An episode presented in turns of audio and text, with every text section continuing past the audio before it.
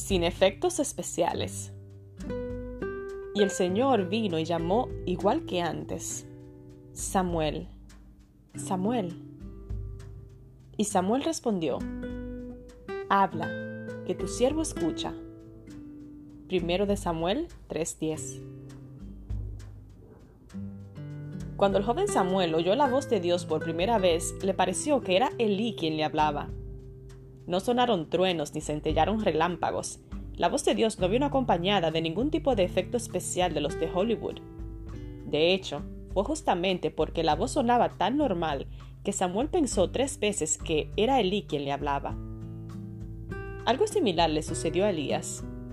Asomado desde la entrada de la cueva en Horeb, Elías observó al viento destrozar las rocas y hacerlas añicos. Luego vino un terremoto y luego un incendio. Todos los efectos especiales juntos. Sin embargo, la presencia de Dios no estaba en ninguno de estos fenómenos. Finalmente, vino un suave murmullo y al oírlo Elías cubrió su rostro.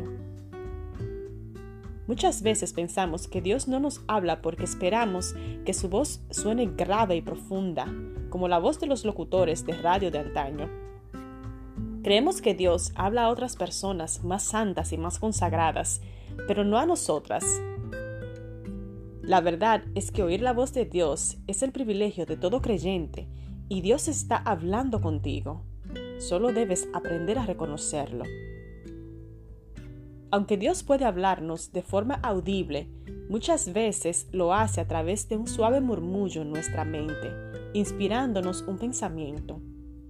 Pero muchas de nosotras tenemos mentes ruidosas, llenas de las demandas urgentes del día a día, de preocupaciones y aún de las palabras hirientes que alguien nos dijo cuando éramos niñas, y nos cuesta reconocer su voz. Cuando aprendemos a afinar el oído, la transformación es sorprendente. Repentinamente comenzamos a oír a Dios que nos susurra mensajes de amor y sabiduría a lo largo del día. Él nos habla en todo lugar y en todo momento. Escribe Samuel Williams en Oír a Dios en conversación.